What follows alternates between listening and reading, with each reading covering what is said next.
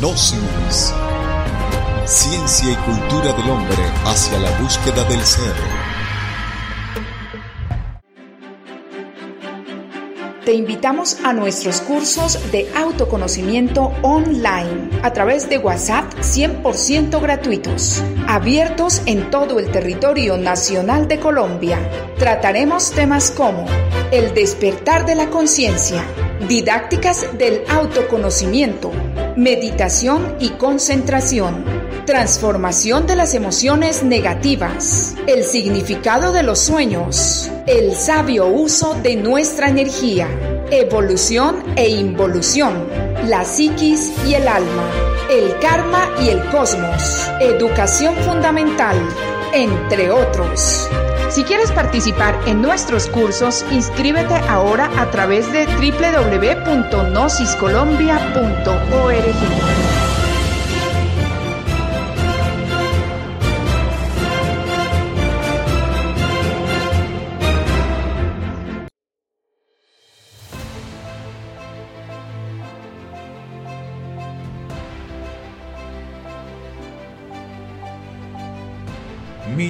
Y leyendas.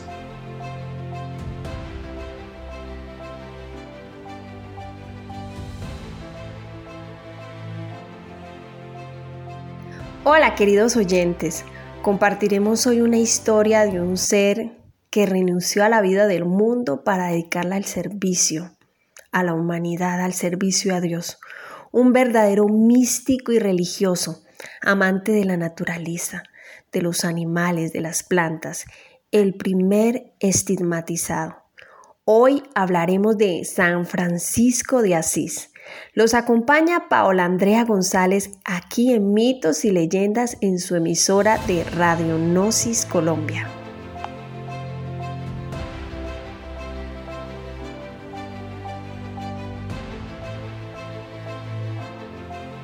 Estás escuchando Mitos y Leyendas.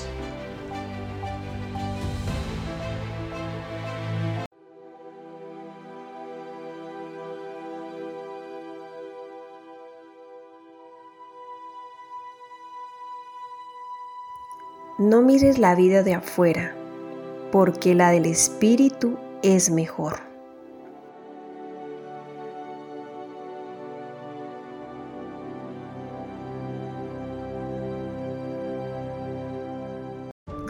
Francisco nació en Asís, ciudad de Umbría, Italia, el 26 de septiembre del año de 1182.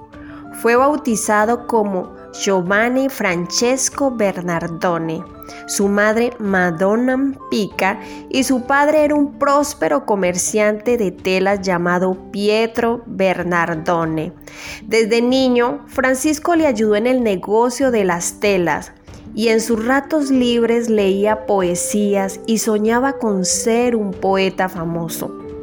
En su primera juventud fue un líder entre sus amigos en medio de diversiones, juegos y festines durante el día y continuaba sus hazañas en la noche. Se dedicó a una vida bohemia en medio de diversiones, cantos, de acuerdo a las costumbres de la juventud de aquella época. Sus amigos lo llamaban el rey de la juventud.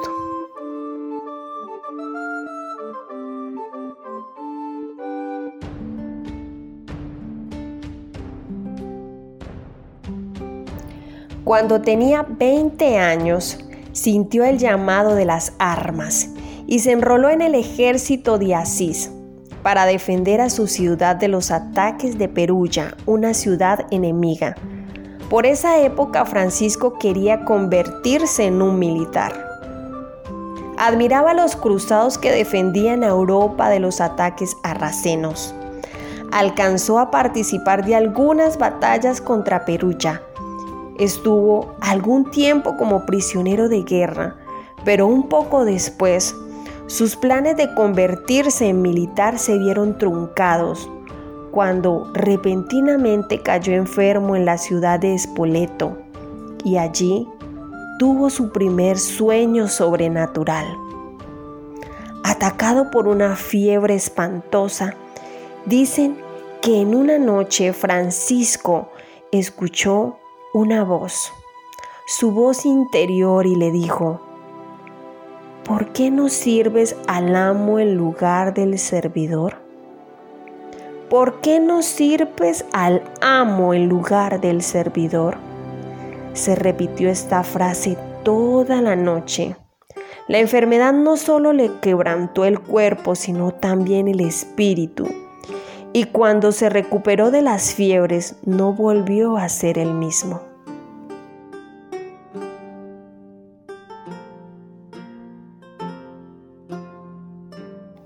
Súbitamente se dio cuenta de la fragilidad del ser humano y de la insignificancia de las cosas mundanas. Un día se le acercó un leproso Francisco había sentido siempre un gran repudio hacia los leprosos, pero en ese momento entendió que sus batallas debía darlas no contra los miedos exteriores, sino contra el miedo interior a la muerte y a la enfermedad.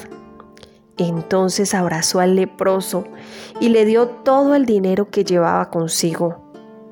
Debido a su extraño comportamiento, algunas personas comentaban que quizás estaba enamorado y él le respondía,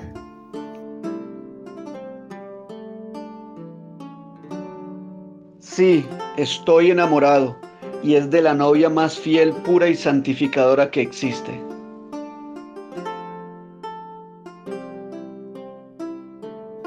Nadie sabía de quién se trataba, pero Francisco se refería a la pobreza en la que ya veía el camino de la humildad, la paz y el amor, al contrario de la vida opulente y vacía en la que había vivido hasta entonces.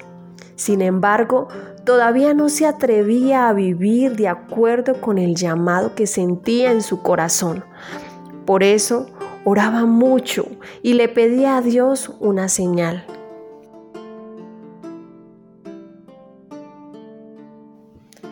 Para meditar y calmar su espíritu, Iba frecuentemente hasta las ruinas de la iglesia de San Damián, que estaban abandonadas y cayéndose a pedazos. Un día del año de 1206, cuando tenía ya 24 años, mientras oraba a Dios, le dio la señal que tanto había pedido y escuchó que el Cristo de San Damián le hablaba con estas palabras. Francisco, por ventura, ¿no es que mi casa está en ruinas? Anda y restáurala por mi amor.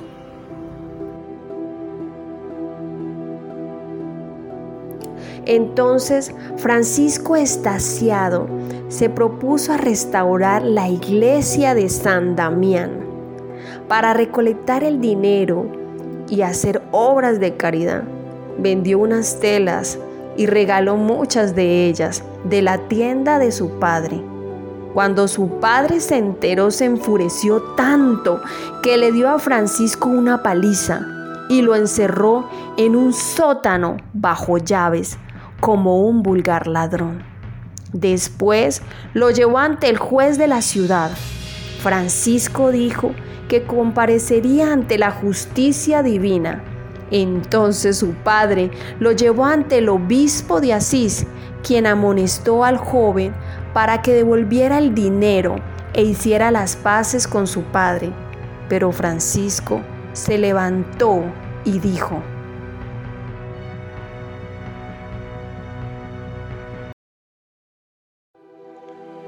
Hasta hoy He llamado padre a Pietro Bernardone, pero ahora soy el siervo de Dios. Le restituiré no solo el dinero, sino todo lo que pueda llamarse suyo, aun los vestidos que me dio, hasta su apellido. Lo que ha nacido de la carne, carne es, pero lo que ha nacido del espíritu, espíritu es. Hoy he vuelto a nacer.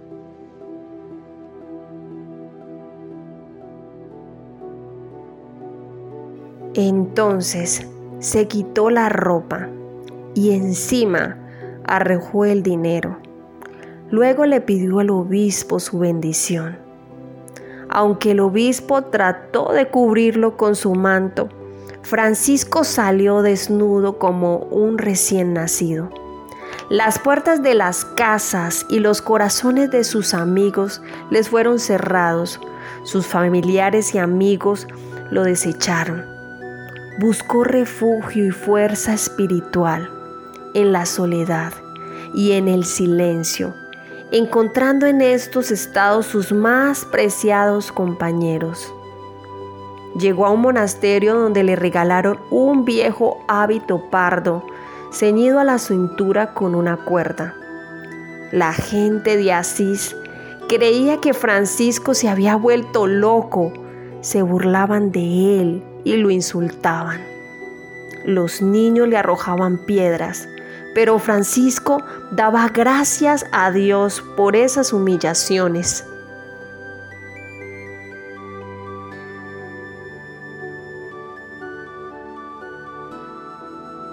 Su primera comprensión intuitiva de su gran obra y misión se propuso reconstruir la iglesia de San Damián prefiguración simbólica en pequeña, sencilla y grandiosamente humilde, de la reconstrucción futura del templo del Señor, el templo interior, la iglesia del Cristo interior.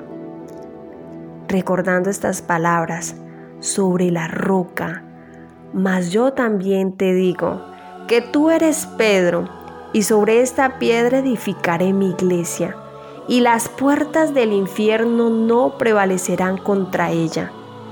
Comenzó a recoger piedras y pedirlas de casa en casa, y con la ayuda de unos pocos terminaron y continuó con la iglesia de San Pedro y la iglesia de Santa María de los Ángeles. Esta última se convertiría en el lugar de reuniones para los primeros franciscanos y para las personas sin hogar. El mayor deseo de Francisco era imitar el amor, la pobreza y la sencillez con que Jesús vivió en la tierra y poner en práctica sus palabras, amaos los unos a los otros como yo os he amado.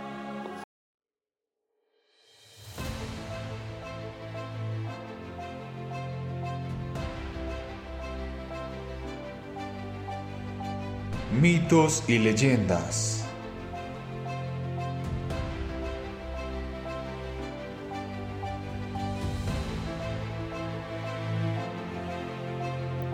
Bueno, queridos oyentes, ¿qué les ha parecido este ejemplo de vida frente al amor consciente y al servicio desinteresado?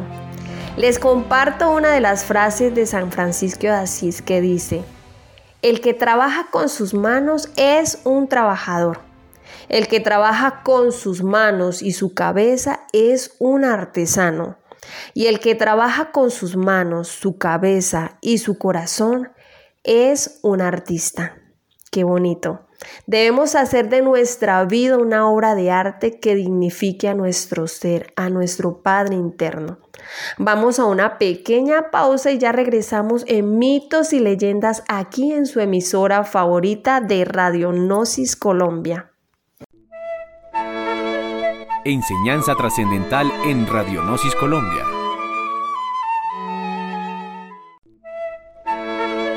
Radionosis Colombia, un encuentro con lo trascendental.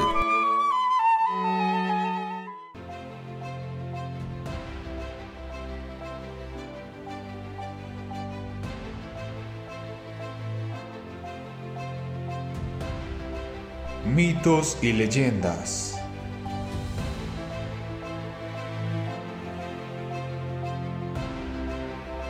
Estás escuchando en Mitos y Leyendas San Francisco de Asís.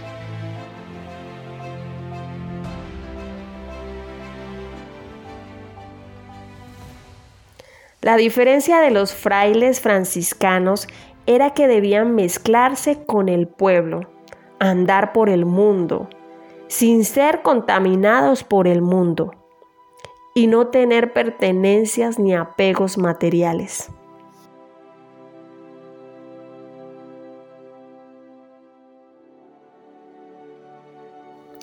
Francisco tenía un don para hacerse querer y entender de los animales.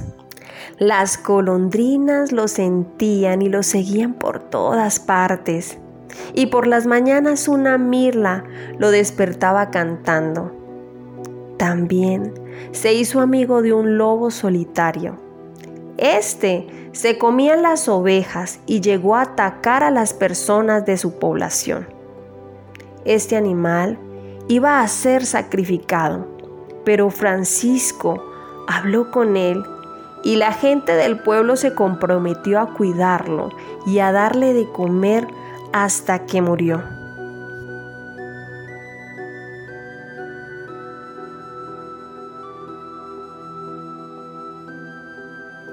Francisco amaba las flores y todo género de plantas. Contemplaba la luna, el agua y el fuego. Hasta la luz del sol y el roce del viento sentía el amor de Dios. Enseñaba que todas las personas merecen respeto por su dignidad humana, desde el Papa o el Rey hasta el mendigo o el leproso, y a todos trataba con la misma cortesía y amabilidad. Para Francisco sus hermanos debían ser libres de claustro y libres de las vanidades.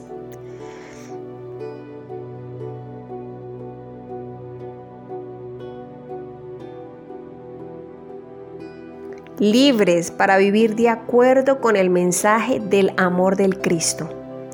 Iban de pueblo en pueblo descalzos, sin dinero ni equipaje. No se podían arruinar porque ya eran mendigos.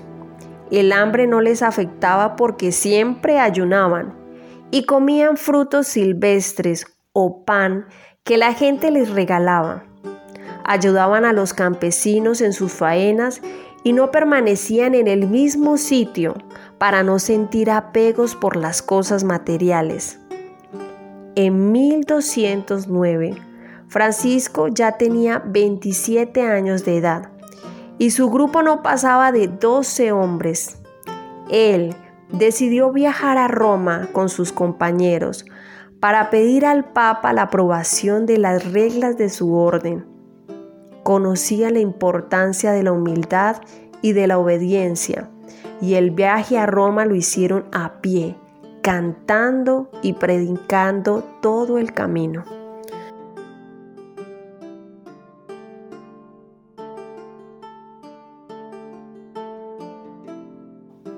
Cuando Francisco expuso sus ideales ante el Papa Inocencio III, varios cardenales dieron su oposición.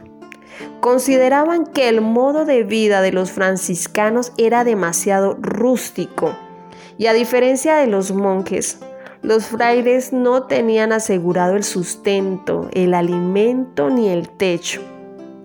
Pese a todas las objeciones, el Papa dio su aprobación a la primera orden franciscana.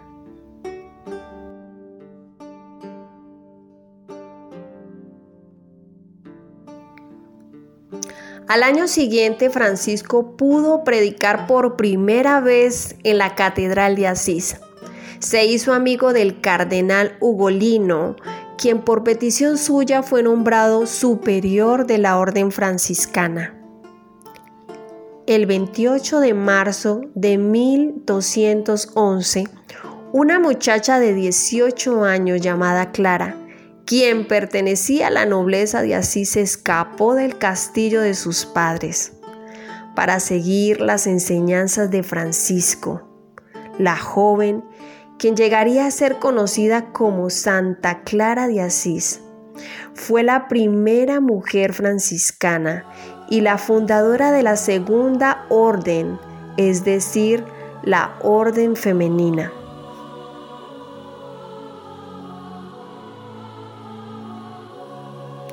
En 1223 sintió el deseo de ver con sus propios ojos cómo fue el nacimiento de Jesús. Por primera vez en la historia se representó un pesebre como Belén o nacimiento, tradición que se conserva hasta nuestros días.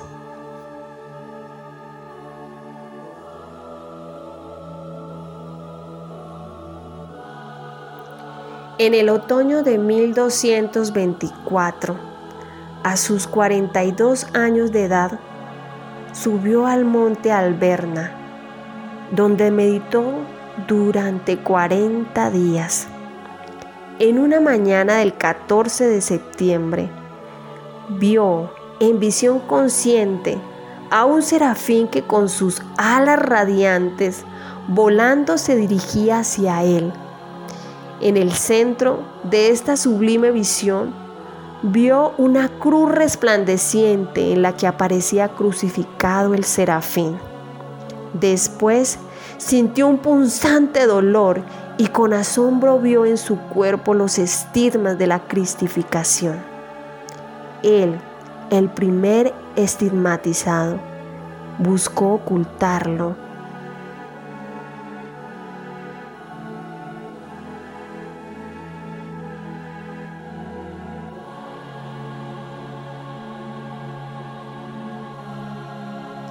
también empezó a perder la vista. Mas los ojos de su alma, de su conciencia, veían las grandes realidades superiores del alma, del espíritu del ser.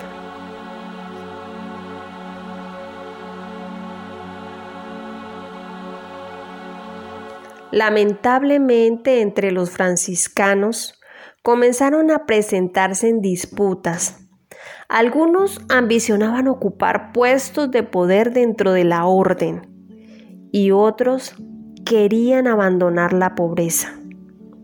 Francisco intentó persuadirlos de que lo más importante debía ser el cuidado de las almas y que no buscaran nada para sí mismos, ni anhelaran los honores humanos.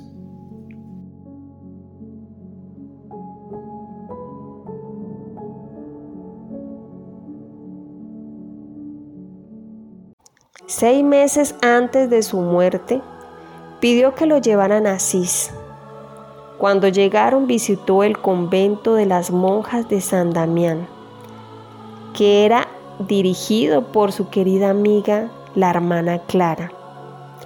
Allí compuso el famoso Cántico de las Criaturas. Luego pidió que lo llevaran a la Porciúncula, pues deseaba entregarse de cuerpo y alma al Señor en ese lugar. Poco antes de morir pidió que le leyeran los evangelios. Francisco murió el 3 de octubre de 1226 a la edad de 44 años.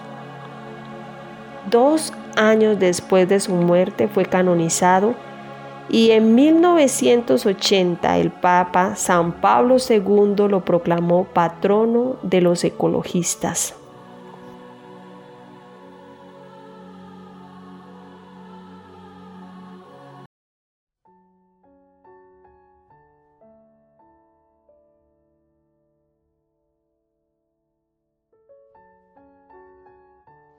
Señor, hazme un instrumento de tu paz que donde haya odio ponga yo amor, donde haya injuria, perdón, donde haya duda, fe, donde haya desesperación, esperanza, donde haya tinieblas, luz, donde haya tristeza, alegría. Oh Divino Maestro, concédeme que no busque yo tanto ser consolado como consolar, ser comprendido como comprender, ser amado como amar porque dando se recibe, perdonando es como tú nos perdonas, y muriendo en ti mismo se nace a la vida eterna. Amén.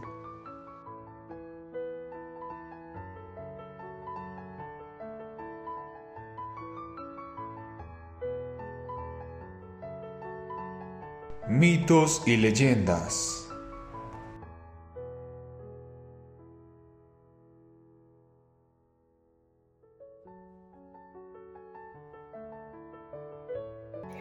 Mucha reflexión nos deja este ser que dice el venerable maestro Samael. su bien amado discípulo, el hermano León, quien dichoso le llevaba los alimentos, le encontraba siempre en estado de arrobamiento espiritual, fuera de su gruta a una buena altura flotando sobre la perfumada tierra, levitando.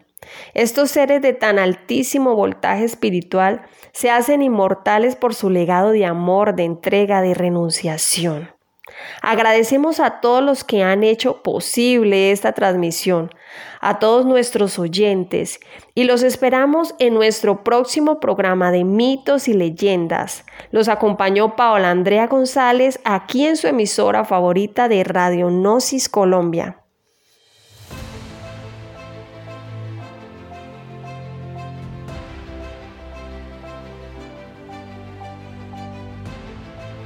Mitos y leyendas.